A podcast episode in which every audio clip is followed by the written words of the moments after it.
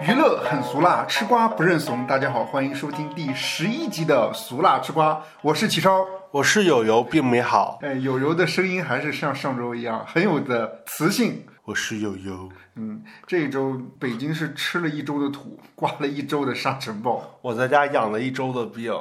反正每天打开窗户的时候就感觉特别的，就是不舒服，自己身体也会不舒服，是不 是？因为我这周没有嗅觉，所以我根本闻不到任何味道。我是有一天晚上出去去公园溜达的时候，突然闻到有点沙子的味道，我才发现我的嗅觉在恢复，你知道吗？哎我呀，之前周一、周二、周三都闻不到味道。哎呀，沙子唤起了你的味觉嗯，和嗅觉吧？对，哎啊，味觉一直有，嗅觉是没有，哦，明白。但是还不是新冠。你说这个病， 真的天气不好，真的会影响到心情。哎，就希望大家通过听我们的节目，心情能好一点。哎，那开始我们今天的节目呗。好哎的看一看这周哎我们的内娱哎我们的娱乐新闻有哪些瓜可以吃的，清一清嗓子啊。好，好，开始。嗯，第一条新闻呢，就是 M 榜及中国电影大数据盛典召开。大数据盛典之前没听过。对，这个这个是咱俩四月九号录，就是录完上一期节目当天发生的新闻。第二嗯天，然后你转发给我的时候，我说：“哎，怎么还来了个大数据？”因为上一期咱俩还专门聊那个华鼎奖嘛，嗯，对嗯调侃他，然后就觉得哎，那个华鼎奖真是奇葩，来了结个果来更大奇数葩的据是吗哎 对，这个其实之前是没有这个概念的，哦，对，这是第一届吗？不是第一届，它哦其实是 M 榜即中国电影大数据盛典。 M 榜是什 么 M 榜？听我给你慢慢讲， M M 豆 儿，赞助的吗？不是不是，听我跟你讲啊，就是在嗯四月九号的时候，这个盛典在湖北荆州开幕。嗯为什么在湖北荆州呢？为什么呢？湖北荆州， 因为你是说的句脏话吗？没有没有，他他就是就是因为原来那个校园广播的时候，有一个那个荆州的女孩儿，哦她就是她介绍自己家乡的时候，就说我来自湖北荆州，哦，就是这么说北的。荆州 对，为什么要在荆州办呢？应该是跟当地政府有合作，因为哦大数据盛典的这个同时，它还开始了首届楚文化节开幕式。哦，就就是是一个和官方文化节联动的电影盛典，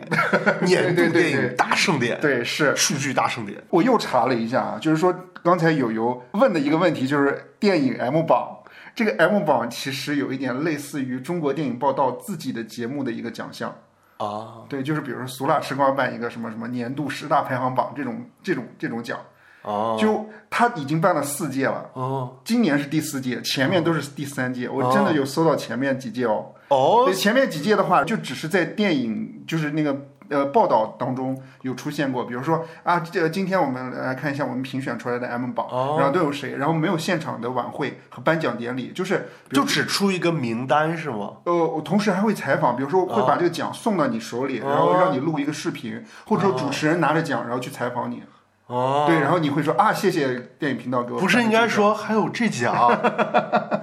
有含金量吗？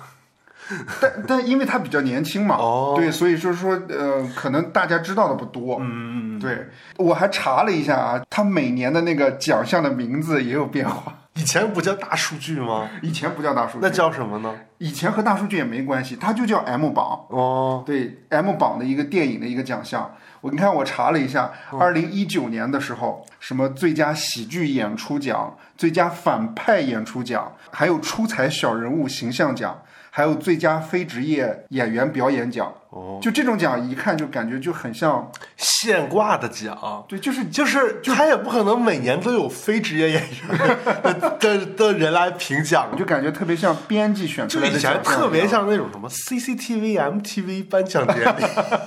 还有那个什么美国不有每年都有那什么 MTV 电影大奖，是不是？哦对对什么对最佳反派、最佳银幕情侣、最佳接吻什么的那种， 对就。好像这种奖。他的通稿里面就写了说说本次的奖项不按常理出牌，按照表演类型和演员特质区分。我自己个人感觉看起来还挺有趣儿的，就从节目的一个奖项来看的话，对它不是一个那种像金鸡奖那种、华鼎奖那种看起来很严肃那种、那种奖的话，然后这么分，我觉得还挺有意思的。就比较娱乐化的一个奖，是对今年呢，然后 M 奖和这个大数据盛典有了一个奖杯，叫什么呢？奖杯的名字叫做“金兔腾飞哎呦，喜 气啊洋洋的感觉，要过年的感”，觉。是一个兔，后面有一对翅膀。越野 兔， 不是那种，啊，不是那种。 对，大家可以在网上搜一下那个金兔，我觉得没没啥好看的。据说呢，这一届的 M 榜和大数据盛典啊，它采用的是电影频道 M 大数据模型。哎呦，推委会专家研判，嗯行业一线代表评分相结合的方式，哦，对专业推选出十四项年度荣誉。嗯，然后我看了一下那个 M 大数据的这个模型，它每一个演员都会有一张就是那个宣传照嘛，旁边有那个大数据的一个模型的一个呃，就是怎么说呢，形象展示，就是一个五边形。每个人有有五组数据，如果你的五组数据越大的话，你那个五边形占的面积越大。比如说，它会分为口碑、业内、传播、市场、推委会。就是他的这个数据是从哪儿来的呢？他没有说，比如说他跟微博之夜有点不一样，比如说微博他自己有自己粉丝和用户嘛，哦他可以通过用户的行为或者说用户的点赞量啊、订阅量啊什么这种可以判断出来这种东西，我就不知道他这个 M 大数据是从哪儿来的。哦，就看着看着很专业，但是其实不一定。就是我跟大家说一下，这个推委会的主席哦，是中国电影制片人协会理事长明振江，里面还有比如说导演胡梅、然哦后文牧野，还有惠英红、刘晓庆、徐帆、姚晨、林永健和周冬雨。哦， 听着就感觉嗯挺专业的。关键是 M 大数据 M 榜及大数据盛典评选出来的年度口碑影片，哦友友可以猜一下是哪一部？年度口碑是今年的年度口碑影片吗？反正他写的是二零二二到二零二 三，宇宙探索编辑部 吗？那个有点太新哎，了有吧？入围名单吗？没有，我没看到有入围名单。啊，那就直接给呗。反正我前面都都都没有看到所有入围。以是哪一部大电影呢？ 中国乒乓，这么优秀的豆瓣评分六点几分的高口碑大电影，哎，我真的，我我我都不知道他哪儿来的这大数据。哦关键本届盛典真的是算是群星云集吧。哦对，因为他召集了很多人，什么赵雅芝啊，还有刘晓庆啊，哦对，还有还有谁？呃，呃姚晨、哦周冬雨、易烊千玺、张艺谋都去捧场了。哦，对， 我我还看到有一些我之前小时候的识认识的一些明星失踪人口，啊温兆伦、哦周海 媚，我都忘了他们了。哎，我说实话，就是这个电影频道，这个中国电影报道这个节目，其实我小时候就一直有看。哦，是是有看，就感觉跟那个娱乐现场什么的，对对对那对对种一样，总会看。我印象挺深啊，就是他是也是新闻联播播出的时间段在演，所以他就经常跟新闻联播撞撞时间。 但我爸就非得让我看新闻联播，就他要看新闻联播，哦我就想看这个，我就我俩有时候就总吵。因为我想通过这个东西来聊一聊电影频道在咱们生活当中的记忆嘛，嗯，因为现在电影频道，我说实话，我觉得你看它能办这么大的一个次盛典和典礼吧，是不是就代表着说电影频道的号召力就非常强？应该是但是我总觉得电影频道就是你看他颁出来的这个奖，还有就是它是有号召力，但是它号召力后面是真正的那个还是看电影频道的人越来越少了。嗯，我我印象特深，就是他经常会有那种佳片有约嘛，嗯，他会真的把国际上非常非常好看的电影放出来。好像一般是周六晚上放是吧？对是十点。是，比如说电影频道演的一些，比如说特别有年代感的电影啊，什么《地雷战》《地道战》，也都是在电影频道看的。嗯，包括电影频道每天中午演的那个动画片儿，那时候还有动画片吗？对他那个时候演的动画片儿，什么哦《大盗贼》啊，《魔方大厦啊，有印象》，对，还有那个小邋遢，啊，有印象，那是电影频道放的呀。对，都是电影频道放的。哦反正我是在电影频这道比我大一岁，记忆 力增加这么多。反正那个时候还哦，《猫猫和老鼠》也经常在电影频道放。哦，对，所我以们都是在小小叫什么来着？那个，哈嗯，尔滨当地的台不是嘛不是不是不是不是，小龙人吗？哎，是有叫小龙人的吗？哎这什不么？是有一个小小龙人俱乐部龙，，这小龙人俱乐部都是在那上面 看的。我很少在那个上面看， 哦，那你不 fashion？我们都是在 那我个们电都影是频道上小的看小神龙小神龙俱乐部，哎不是小哦哦小小神龙俱乐部，胡可老师主持哦的， 都小时候都在那个上面看的。之前电影频道，说实话，真的是中国电影很好的一个宣传阵地。嗯，对他当年，比如说在最一开始市场化的时候，他经常办一些特别大的一些盛典嘛，比如说他，比如说英雄的一些手印啊，我记得什么那个满城尽带黄金甲的首映，就是只有周杰伦去的那个首映。反正就是， 反正都是电影频道嗯，来来办嘛。好像金鸡奖其实算是他承办的吗？不太清楚。还有什么百合奖、电视电影百合奖，我都没听过这个奖。嗯搜一下，一啊看就是不太关注。哎，真的有 哎对啊，你看你不关注哦我，哎，那他以后就是说百合奖，他有点类似电视电影的奖，应该是汤唯还得过这个奖。哎，那应该是这近几年吧？前几年不是，应该是零几年，就在《色戒》之前啊，二零零六年，锦花燕子，啊、就是个电视电影。汤唯优秀女演员奖。对，人家那时候就优秀了。哎人家那个时候电影频道就慧眼识珠，挑出了这位优秀的韩国女演员。但是越长大，然后就觉得电影频道越太正了，嗯，就是感觉没有市场化的那种感觉，嗯，就他播的一些片子，就感觉啊，还是更喜欢港香港的电影，嗯，反正那个时候九十年代，因越为往后现在就是观看电影、观看影视的方式，就是随着网络的普及，越来越平台越来越多了，对也不至于非得守着电影频道看了。是，对，我就记得那时候央视还有一个什么第十放映室，然后总会去讲一些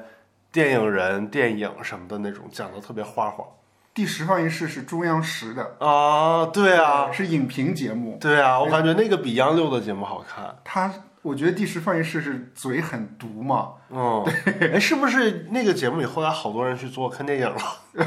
不知道，但是中央六现在我我真的是不看了。中央六自己也投资过一些电影儿，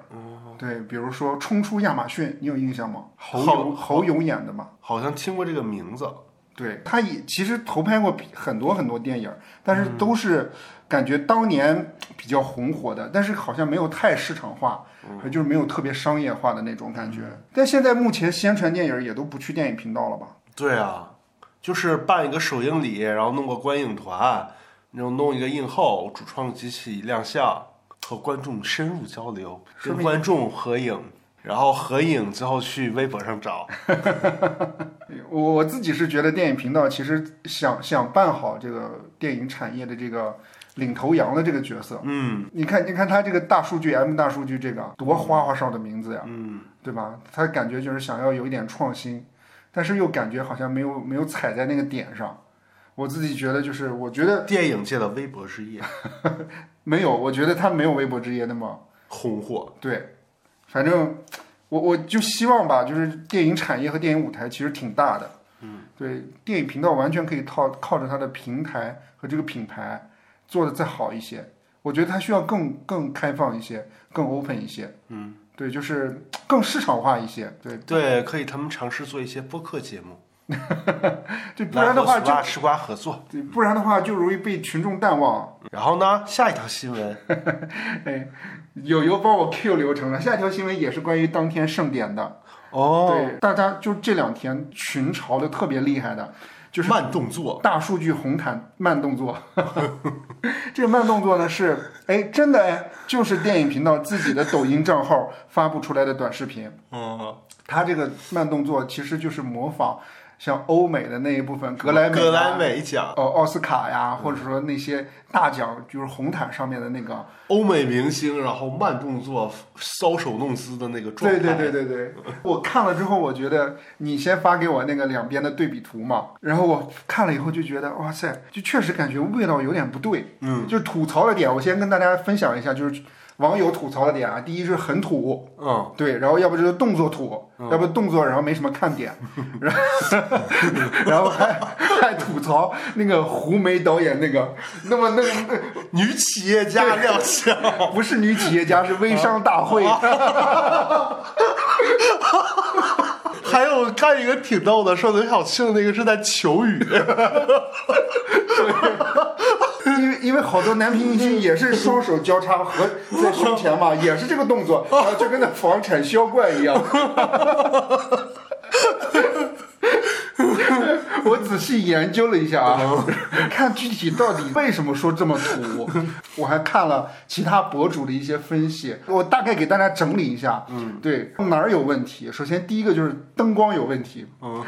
它灯光就是首先它那个灯光说没层次感。嗯，就觉得就是欧美那边的话，后面首先背景是比较统一色，嗯，对，但是中国的咱们这个荆州的这个红毯上呢，后面就是酒店风， 它应该是在酒店的一个大厅里面还是什么的，哦因为上面也都也有各种光。啊，所以它本身的那个灯可能就感觉没有层次，哦而且演员的那个轮廓好像灯也没打出来，嗯，对，这是一个方面。对，还有就是刚才我可能也提到了，就是那个设置的那个置景和奥斯卡呀或者格莱格莱美的都不太一样。哦，就是你看格莱美他们那个后面的置景，其实就是一个红毯，都是大家都穿着正装来回的走动，大家的那个颜色相对来的比较正。嗯，嗯，咱们的这个呢，就是后面就全是粉丝嘛，哦而且穿的衣服也都各种各样的那种。按理说应该通过镜头啊，或者说通过什么方式把他们化弱掉，哦，但是其实感觉还是他们还是围在周围，而而且粉丝还拿手机拍。 嗯，还有就是还有一点就是动作也感觉有点不对味道。 小青奶奶求雨，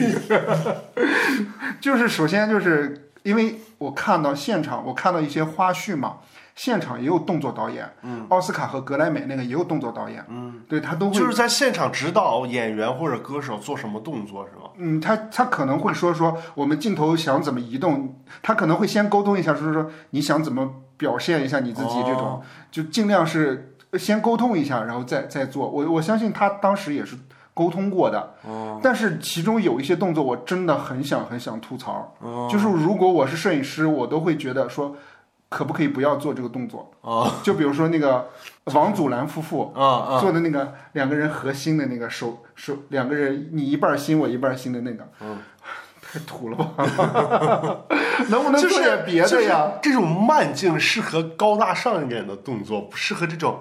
哎不适合这种就是土味情话的动作。还有一点就是说，就是他的那个动作呃镜头设计和节奏，嗯比如说他镜头怎么摇，嗯，他怎么拍，还有就是说他什么时候，比如说开始慢放，他可能有先快后慢的一个节奏，嗯，对他可能是那个没有调整好。 就是他慢要慢在一，就是那个演员正在做一个特别精致的那个动作的时候，对做到那个节点。他再慢，但是他可能有的时候整体慢， 就比如说，就感觉这个人跟精神病一 样，是吧？ 比如，比如说刘晓庆挥手的时候，他不应该挥手的时候慢，他应该可能是，比如说镜头推到脸上的时候再慢，他挥挥这么一下的时候不要太对，慢就是求雨的过程可以快一点，最后求雨之后那种荣耀的表情可以定格的慢一点，是这个意思吧？呃，对对对对， 可能还有一点就是明星的表现力是不是比较弱？哦，就是可能不知道，他们没有没有这方面展示精致镜头的这个经验。不应该啊，他们是演员啊。那可能没有这种慢镜的经验，因为一般你看他们就是拍，比如说在一个什么颁奖典礼红毯上拍照，都是那种静态的，嗯，说谁谁谁站好啊，朝这边给我们做一个什么动作什么这种之类的， 都是这种静态的，他没有说那种动态的展示，可能这方面经验还是欠缺一点。嗯，可能对。还有一点就是我自己，我因为我看完之后，我不是也跟你说嘛，我总感觉那个帧率好像不太对，哦，就感觉那个欧美的那个好丝滑，嗯，就感觉就是电影频道放出来的那些东西，一会儿快一会儿慢，一会儿快一会儿慢。但是我后面看那个解析里面说，说就像这种设备，一般都是大家都一样，就是一秒一千帧，哦，对，就是大家其那可实帧率都是一样的。那可能是剪辑师他有自己的一些小想想法， 哎，对在这里面，然后我也查到了一个小知识，咦，对什么然呢？后现在世界上会有那种特别特别高帧率的摄像机，对，有有一秒万亿帧的相机。那么多，那对得多慢呐，我看到他那个视频多丝滑呀！他那个视频拍到了光的传播速度，哦，就是一个光，然后穿过一个可乐瓶儿，他把那个光传播的那个那个整个过程拍下来了，哦它是万亿级别的。哦，我我也看那个博主说说这么高就是高帧率的摄像机它有什么用啊？那它可能会用在医疗上。咱们通过这个就 能嗯点延展一下嘛，说红毯上为什么会有慢镜头这个这个这个小桥段？嗯对，其实我看了一下，就是动作慢镜头这边的话，对于红毯来说，是在有限的时间内，就是明星走红毯可能时间会很快，他通过这个慢动作的话，然后捕捉到明星更多的素材，就是同时也有有趣儿嘛。就是因为你想，啊原来的红毯都是什么视频、图片，对不对？但是如果我有一个小视频的话，然后可以更好的把它的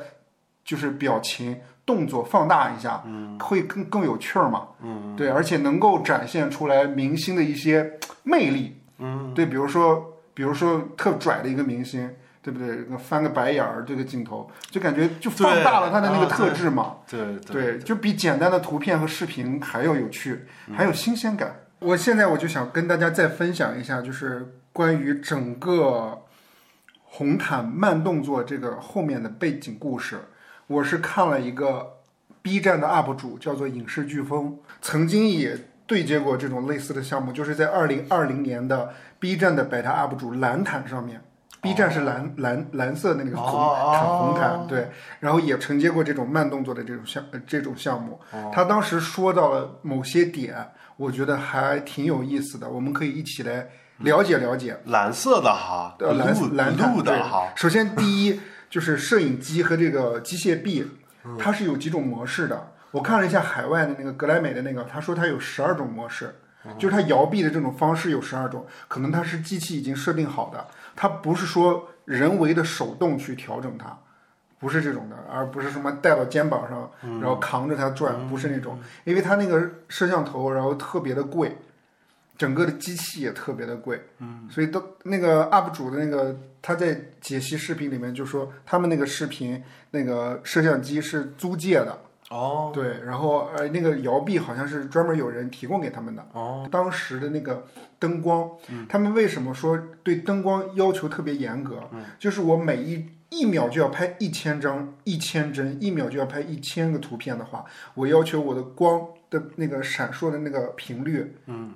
要非常的就是就怎么说呢？就比如说不能是忽明忽暗的那种。所以要保证足够的强光，嗯，所以它前面摆了一个强光阵，就特别特别大，就是整个人站上去之后，所有的光都在照着你，嗯，所以对于光的强度，它要求是挺多的，而且它也模仿就是格莱美一样，也现场弄了一个虚拟的镁光灯，嗯，就是他拍摄的时候也会嚓嚓嚓嚓嚓旁边，感觉有点像在记者拍摄一样那种镁光灯，对，然后那个嗯、大数据盛典也有也有镁光灯， 但好像没看出来。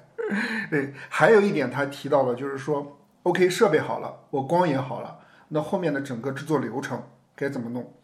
因为他现在有个 B 站是现场直播的，嗯，他那个红毯出来之后，他实时的要把那个慢动作的画面回传到直播信号里面。为什么说它有难度？就是因为它的拍摄的素材特别大，就它它不是跟相机一样，我拍一张照片，然后拿的储储存卡，然后传到网上就好了，不是那种。它所有的数据哦，拍一分拍一分钟十秒的数据，储存量是一 T。嗯，对，所以他们当时就研究说怎么处理这个数据的传输量。他们当时是在那个镜头上面，摄像机上面拉了一根数据绳儿，然后传递到那个好像有一个播放的地方。嗯，他不是拍完之后，他就可以直接直接播放，数据就直接传过去了，然后再通过一种录屏的方式，把屏幕上播的那个素材同步到信号上。嗯，就是当然肯定不是原原信号啊，它不是原素材，但是对于转播来说的话，足够用了。但同时，然后他们后台会实时的收到一个，就是因为它的数据是直连的嘛，后台会实时把素材收集到，现场就会有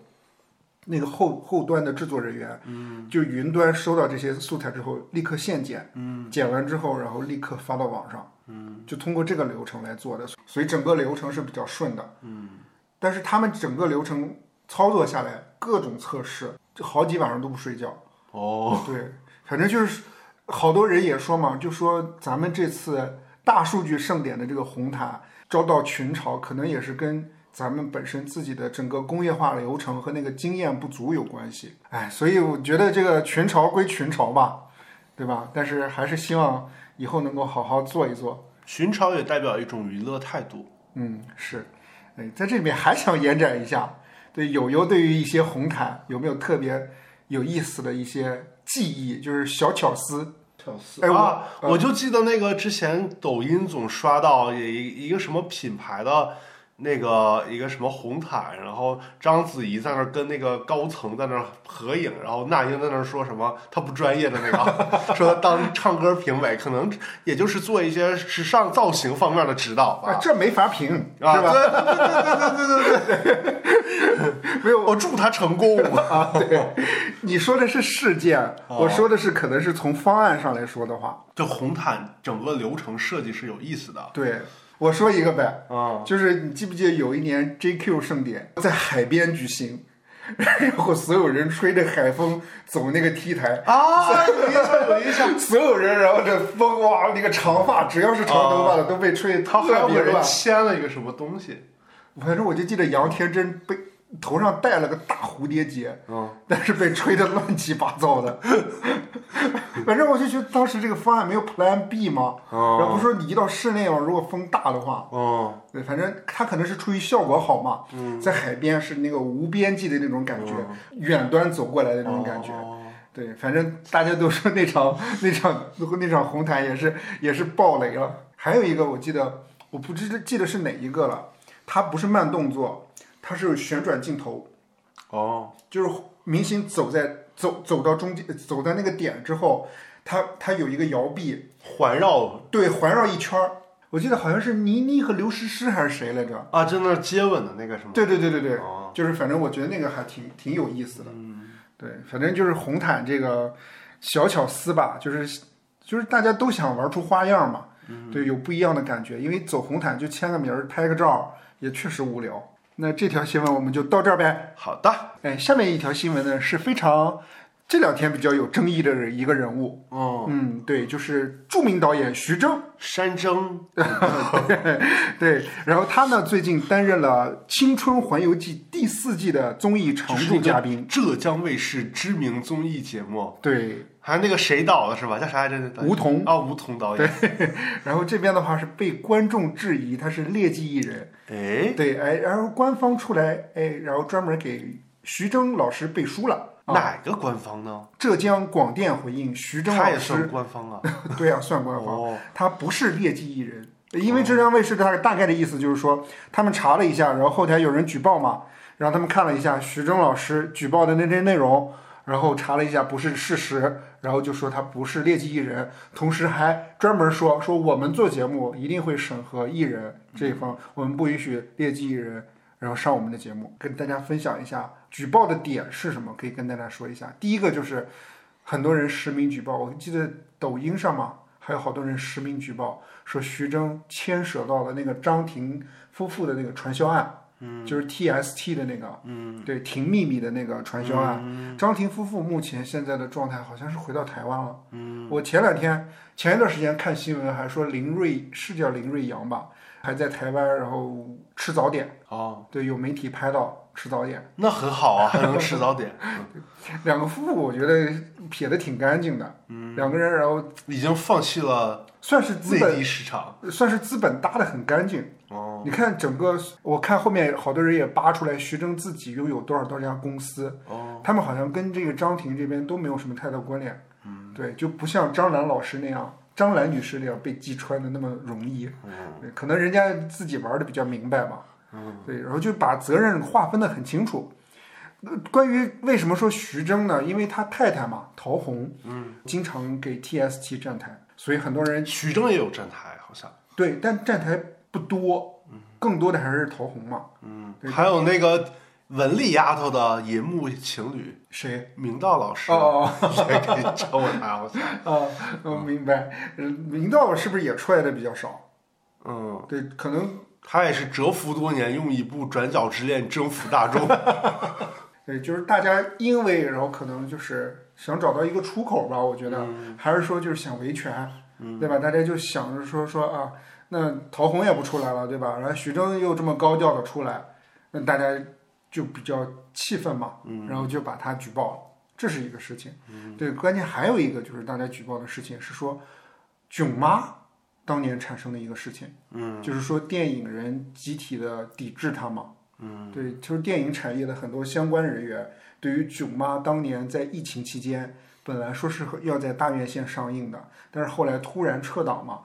因为疫情的原因撤档，但是它最后也没有上档。但同时这边的话，就相当于背叛整个发行发它行不是产业链了。它不是撤档，它是撤档之后把影片的线上发行权卖给了欢喜传媒的欢喜首映，嗯，然后呢，就是他们等于说欢喜首映用大概一个一个费用买断了这部电影的播放权，嗯，这样的话公司就等于制作费方面就没有亏损了，就赚了。它是卖给字节了吧？就是在自己的平台和自和头条系的平台是，哦，但是这件事情的影响就导致线上很多就是发行方这部分就吃亏了嘛。对，因为前期发行宣传都是在院线的，结果我们给你发行完了之后，钱归到那个网络平台了。是，还有一条比较有争议的，算是没有证实，当事人也没出来回应的，就是徐峥的一些桃色新闻。嗯，对，就是什么出轨啊什么之类的。嗯，对，但是也没有被证实嘛，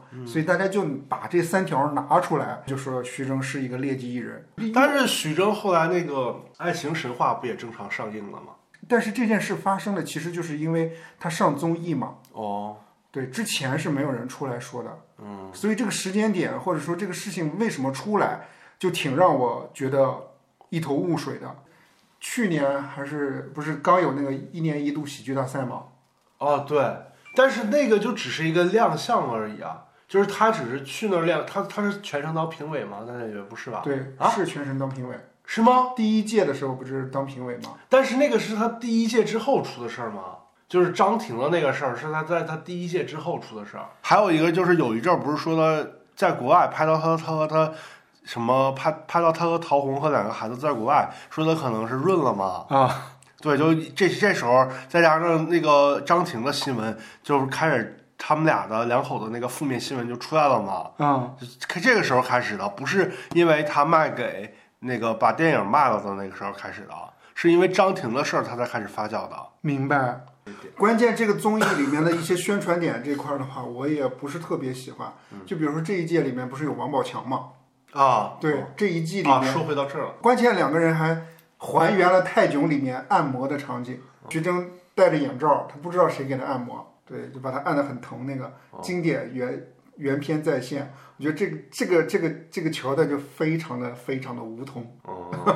是不是？这个导演比较喜欢回忆杀嘛，嗯，对，喜欢把就是原来的人哎攒在一，起。那王宝王宝强和徐峥他俩是这个节目的常驻嘉宾吗？还是就这几期有他呀？反正我看宣传里面是常驻嘉宾。哦，对，然后那个宣传海报也都有他俩。我我还想问一个问题，就是劣迹艺人的概念是什么？我觉得劣迹艺人的概念是官方认证了才有才能算是劣迹艺人吧。 对，我也觉得是。对啊，就是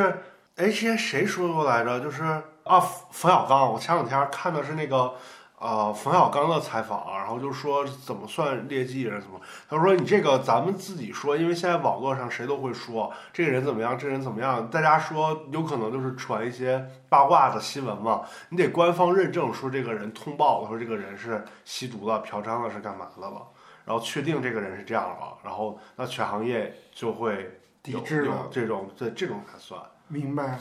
徐峥后面还会有其他的作品，我看到了一个比较能说的、能可以聊的，就是张艺谋的，呃，正当防卫，就讲一个法律的故事，有点像那个毒舌律师的那种感觉一样。是导演吗？张艺谋导演吗？，对，张艺谋导演，徐峥主演。哦，有可能，因为他们都是欢喜传媒的嘛。是。下面一条新闻，我们刚才也提到这个人物，就是艺谋张艺谋导演。哦，对，张艺谋导演呢，最近比较火，是因为什么呢？对，因为他大家都一个是《满江红》票房算爆棚，对， 算是今年最高的吧。因为十五号的时候出来了一条新闻，是什么新闻呢？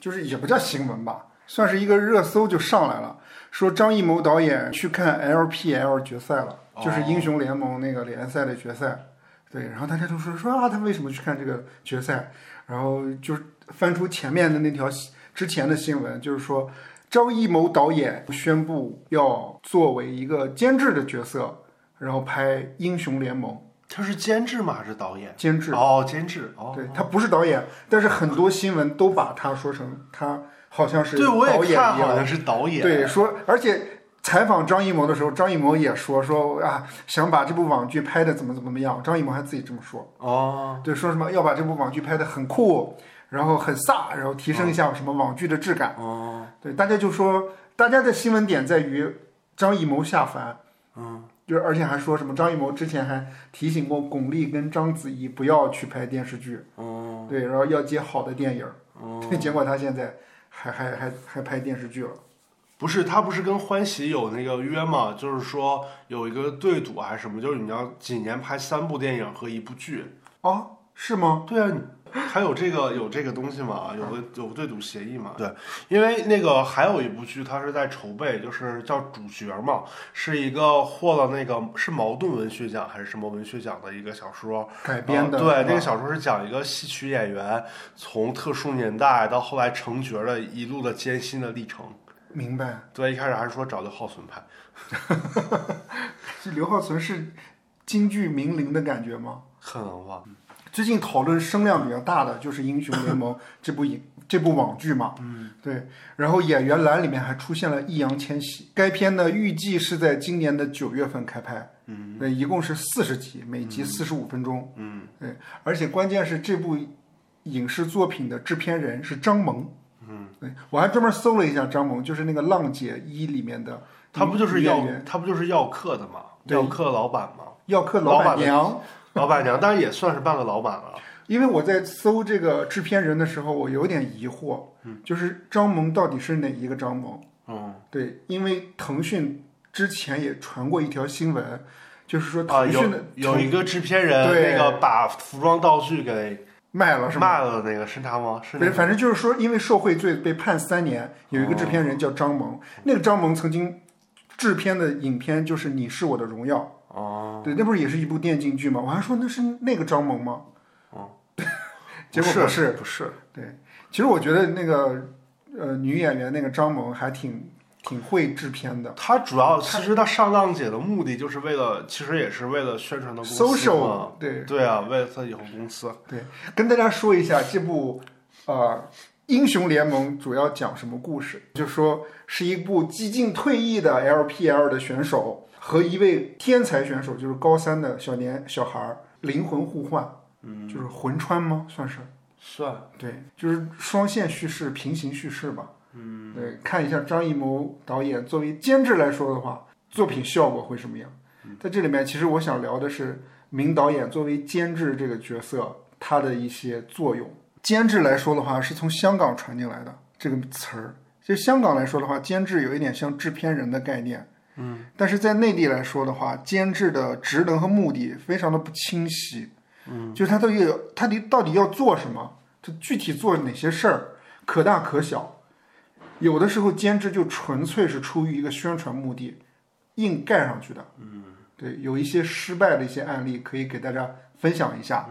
对，就是王家卫监制的《摆渡人》。嗯还有就是冯小刚监制的那个李现主演的《剑王朝》。嗯，还有陈凯歌监制的《青春创世纪》。嗯，就吴谨言和黄景瑜演的那个。对，都都挺拉垮的，就感觉就是挂了个名儿。嗯，对，但还有一些优秀的案例，就比如说陈可辛监制的《七月与安生》，嗯，对，还有宁浩监制的《药神》，我不是药神，因为都是他们自己公司培养的新导演嘛。是，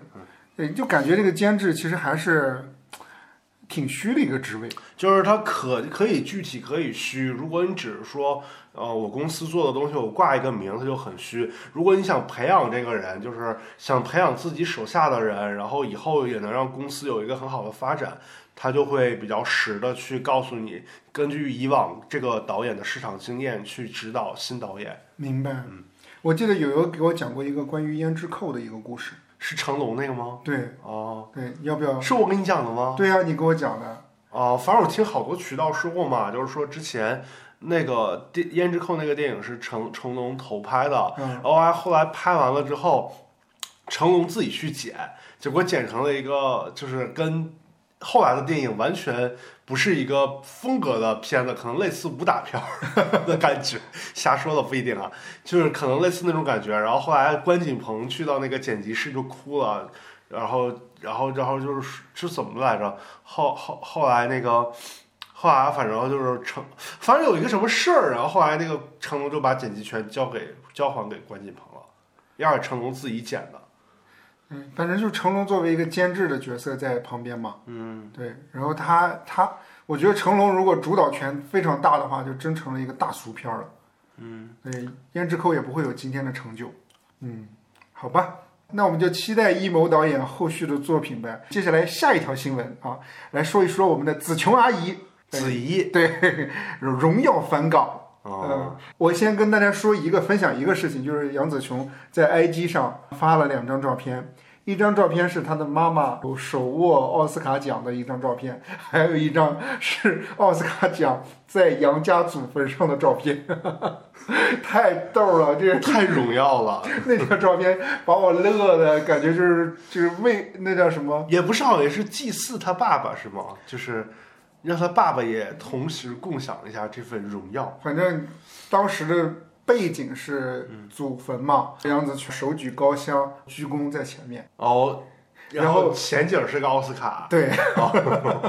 光宗耀祖嘛，不就是？啊， 对，关键呢，这个奖杯呢，最近也回到了香港。对，杨紫琼带着回到了香港，应该是来参加第四十一届金像奖的。对，这两天也在跟香港的一些老朋友聚会嘛，对，大家吃饭啊什么的。首先第一个聚会公开的是应该是在一个卡地亚的一个活动上，然后跟刘嘉玲还有林青霞，对，还有何超琼，应该赌王的太太吧。赌王二太太的大女儿，哦 不好意思，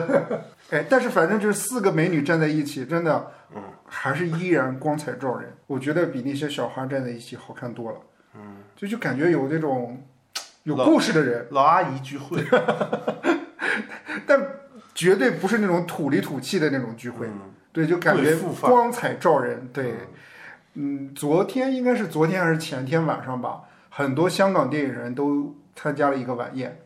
对我我我看到就是吴君如有拍的短视频，然后然后就说说我拿一拿拿一拿，就真的拿到了那个奥斯卡奖杯，嗯，对，还特别开心。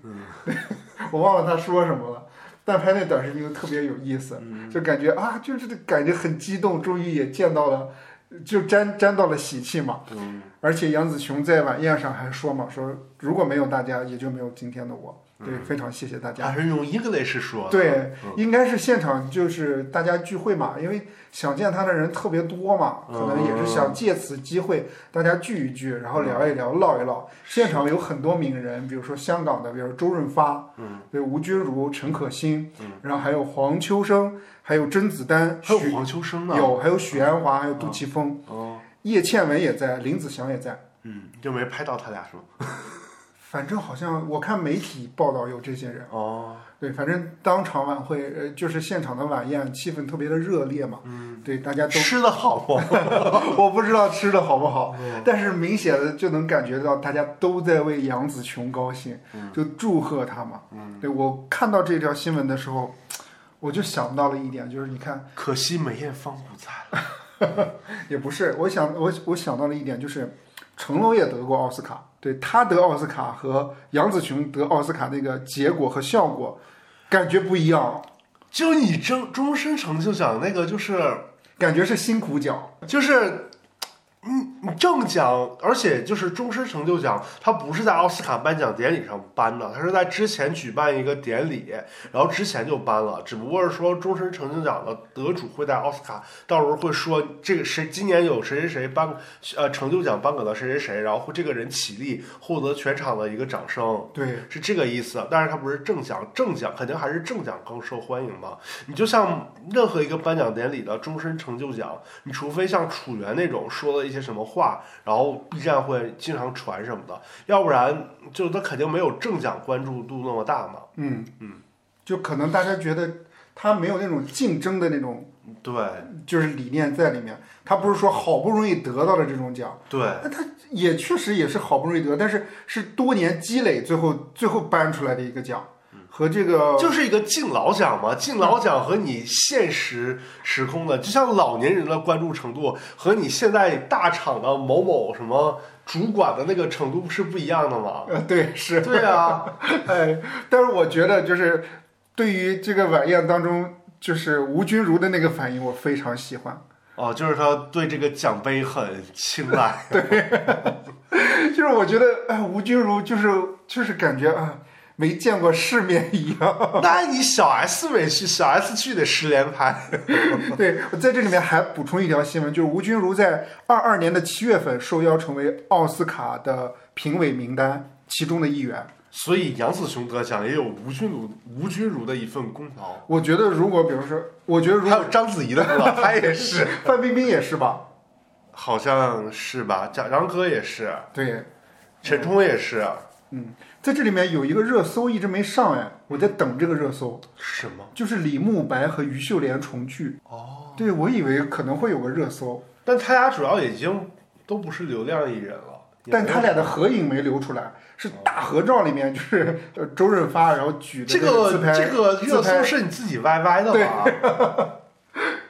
但是俩人应该有合影，但是只是现在没流出来。这也还好吧，因为他俩经常见面，经常合影。之前还有一个什么华表奖还是什么金鸡奖，然后还有张震、章子怡、周润发、杨紫琼四个人的合影呢，哦，就是经常见面，经常合影，这个没有什么。哎然后关于这条新闻延展一下，就是杨紫琼应该就是这两天，也就是说媒体采访嘛，就是很小很小的一个群访，就是有大陆的一些什么优酷啊什么那些呃平台的那些采访。是吗？对，然后他就说最近还在拍戏，嗯对，可能到七月份，那他还得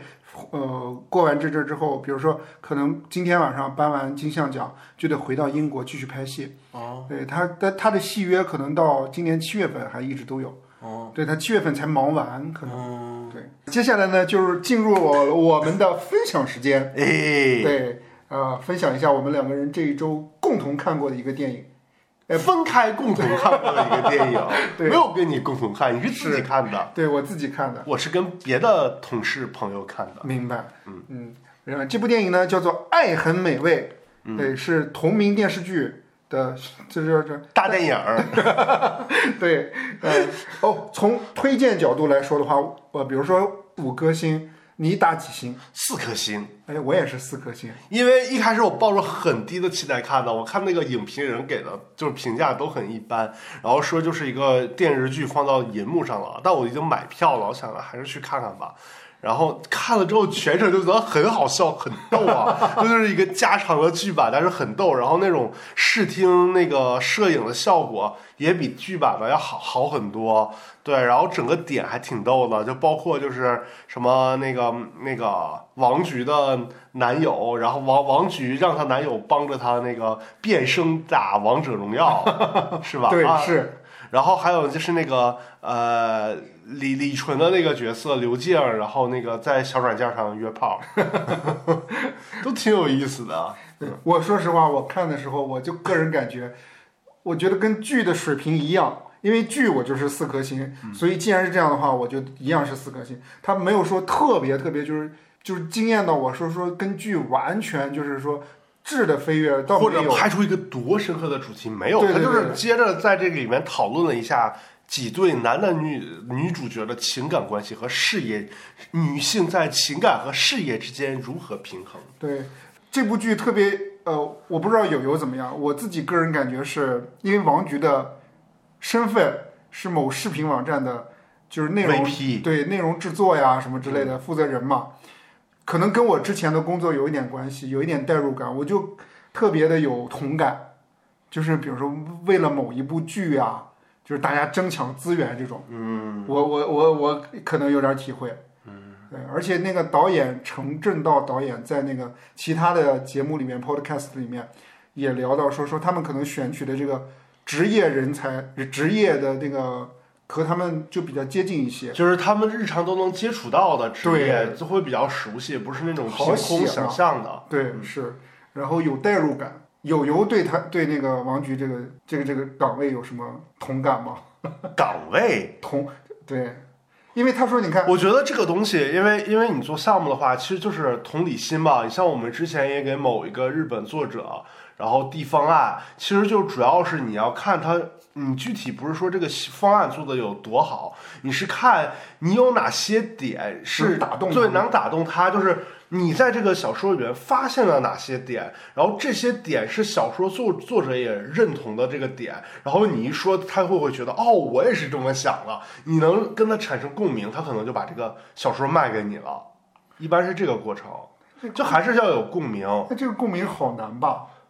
我觉得这这个需要有有一些细腻的心思去找吧，是可以找到的。就你看完这个小说之后，你要知道他讲的是什么，你要把这个东西挖掘出来，让他说到他心坎儿里。即使他可能自己都没有挖掘出来这个点，你 一说他就就觉得哦，确实是这么回事儿。那会不会啊他就有种买了刻意解读的意思啊？不会，但我我觉得确实是这样的吧，因为你因为我是觉得就做剧或者做什么影视项目，做到最后，它不是说，当然也会拼人物、拼情节、拼这些技术性的情节怎么去设置，但它更主要的就是说这个东西表达了一个什么，传达了一个什么，然后所有的人物和情节是怎么运用起来去传达这个观念和想法的。嗯，你把这个东西提炼出来，这个大的东西提炼出来，大家就会有一个共鸣。大方向就不会错，大家就会有一个认同。要不然你只是去改一些人物，说这个行为动机他可以怎样怎样，那小来小去的挑来挑去，人就会觉得你在挑毛病。明白，对，你要跟人家找情感的共鸣嘛。是。那后面呢，然后导演也把那个王菊和作者写到，就是说两个人确实有一点共鸣。嗯，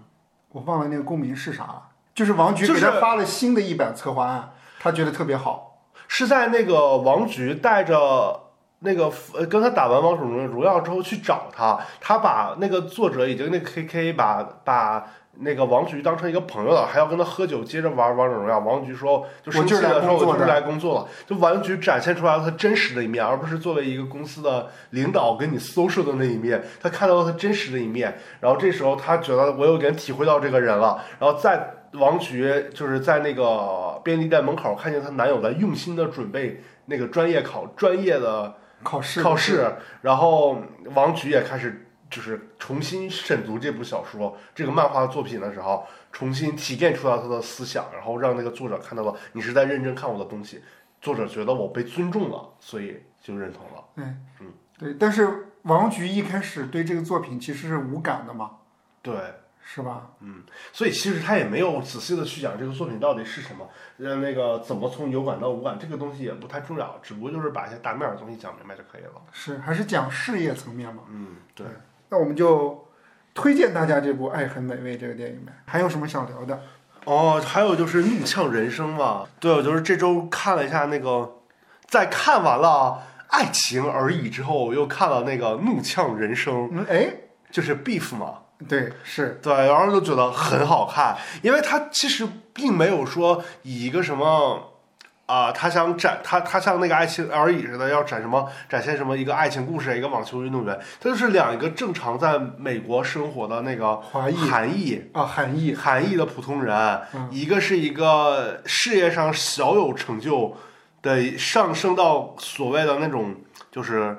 呃，那叫什么上流阶层的一个一个一个一个女士，还有一个就是在底层打拼做那种家具维修工作的老公，劳工，对，两个人在超市里有一次偶遇，然后他们在偶遇之后，因为就是一场汽车追尾事件被纠缠到了一起，然后相互报复。明白？在这个报复的过程中，会展现出来，其实他们俩的生活都有彼此的无奈。哎，我有个问题，就这部剧会像那种《瞬息全宇宙》一样特别难理解吗？不会，它很好理解，而且它的情节点也就是也比较简单，就是就是两个本来无关的人，因为一场呃车祸车祸事件，然后呃卷到了一起，然后两个人都觉得是因为彼此搞垮我，搞乱了我的生活，然后相互报复。对，但是有的时候可能是一些巧合的事件，比如说男主角的弟弟在 ins 上面，还是是反正某社交软件上面也是想认识新的女孩嘛，啊，结果就是女主角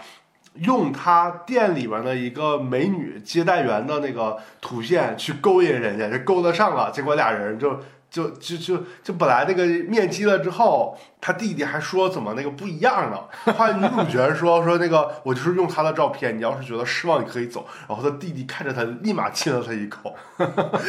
对，还挺逗的。然后两个人后来有一场那个激情戏激吗？情激情戏在后面后面会有对，然后后来那个，因为一开始女主角不知道这个这个这个这个这个网友是男主角的弟弟嘛，后来知道之后还以为是他故意利用这个来利用他弟弟来报复自己，哦明白对，哎，我然后还有就是男主角身边有一堆那个狐朋狗友，还有女主角就是呃身边发生了一些什么那个，最后就是他们听说了这个女主角，他们想去女主角家盗窃东西，然后盗窃完了之后，女主角把这个事件落在男主角身上，哦，所以两个人之间就会因为身边人的一些情节会不断产生关联。我还有一个问题，就是嗯你刚才不是提到含义了吗？对，这个里面会专专门去描述韩裔的生活吗？还有他们的文化？会有一些就是两个人成长背景，比如说男主角一开始在韩国，然后在韩国后来来到了美国，然后女主角就是那种从小就是在呃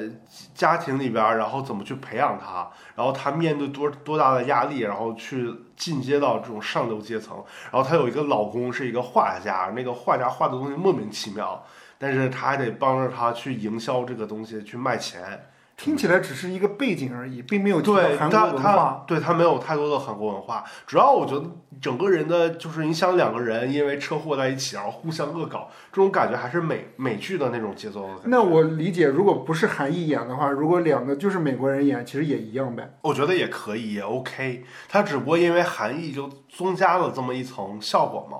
明白？背景的效果。哦，对，然后最后也挺逗的，最后一集哎要剧透吗？ 最后一集也挺逗的，就是他们俩经过了很多事儿之后，双方终于把双方的生活彻底搞垮，搞垮了之后，就是女主角又看到了男主角，然后就开始两个人开始又开始追车，追车，然后那个车同时掉到了深渊里，两个人就在这个深渊里只剩下最后只剩下了。他们俩，然后在那个深渊里边儿，两个人都瘸了，然后就坐在那个树底下开始聊天儿，本来是相互对骂，然后还相互嫌弃，还相互抢夺，就是最后食物的那个资源嘛，因为没有、哦周围没有吃的了。最后就聊着聊着，因为就剩他们俩，就开始相互理解，相互安慰，对然后最是后硬转吗？不是硬转，这有点强设定，但是转的过程感觉还挺有意思的。明白？那会有第二季吗？应该不会吧？因为他因为最后这得剧透了，就是感觉这个过程就是说，其实我们两个人相互争斗，就是因为我们生活里边有太多的外在因素，让我们卷到了这个生活的漩涡里边。我们为了得到生活里面达到我们的欲望，得到我们想要的，我们。我们会采取一些极端的手手段，甚至我们把生活中的不如意都归结到外在的一些因素上，但在最终我们进入到一个就是困境中的时候，这个世界上所有其他的外界因素都消失的时候，其实人和人之间是相互理解的，只不过是因为大的社会背景和环境和大的数据， 让人与人之间产生了误会和隔膜，而且没有时间成本去相互理解。但这个世界归于平静，很多因素都都消失的时候，人与人之间最后因为没有东西去陪伴嘛，这就种可能陪伴会和解。对，会会和解，其实是我觉得是也是教会我们怎么去在这个大的纷乱大数据环境下，如何和自己相处，如何和自己和解吧，不被纷繁的世界所迷惑。明白，反正友友对于这部剧真的强烈的推荐我，而且说，而且还说你赶紧去看，对吧？哦，对，还挺好看的。之前没有这么强烈的推荐过其爱他的很爱剧，情而已没有吗？啊爱情而已没有。啊对你，爱情而已应爱该很美味不是我推荐的，对， 哎，爱很美啊味我是后来看的，好像。对。但是这部剧感觉你推荐特别急切因为我看的速就是它每一集就半个多小时，啊，就一共就十集，你算一算也就五个小时，每天看一点儿，每天看俩小时，两天就看完了。我我是觉得就是，你看我们一般做一部剧都会说什么，这是仙侠的，那个是古偶的，那个是什么甜宠的，那个是谍战的，都会有这种太多的设定，然后在这个设定之下，必然会有固定的人物形象，但这个就是完全一个打破了，就是说我们生活里边不同阶级的两个普通人，因为意外相撞，然后产生连锁反应，它没有特别强的类型化的一个设定，明白。嗯，所以其实我觉得，其实它可以结合到我们说《瞬息全宇宙》，《瞬息全宇宙》也不是一个特别明确化。你说它科幻也没有那么科幻，你说它什么奇幻，然后讲美国家庭，或者是有一些什么。呃，类型悬疑元素，它又都有一点儿，你也不能完全这么说。它属于一个在类型化盛行之后的一个乱序时代的产物。这个乱序时代，有的时候就是可能我们了解了所有的情节、反转、人物设定之后，它会产生一个逆向，我们从另一个思路去解构这个人物和情节，然后产生一个新的故事的类型和方式。它可能这种类型和方式不一定会被定义，但是它是新奇的。然后能够吸引观众，而不是说我们每次在看一些剧的时候，我们看一下封面，我们就知道大概会讲什么。对，它是一种新 新的重重组的一种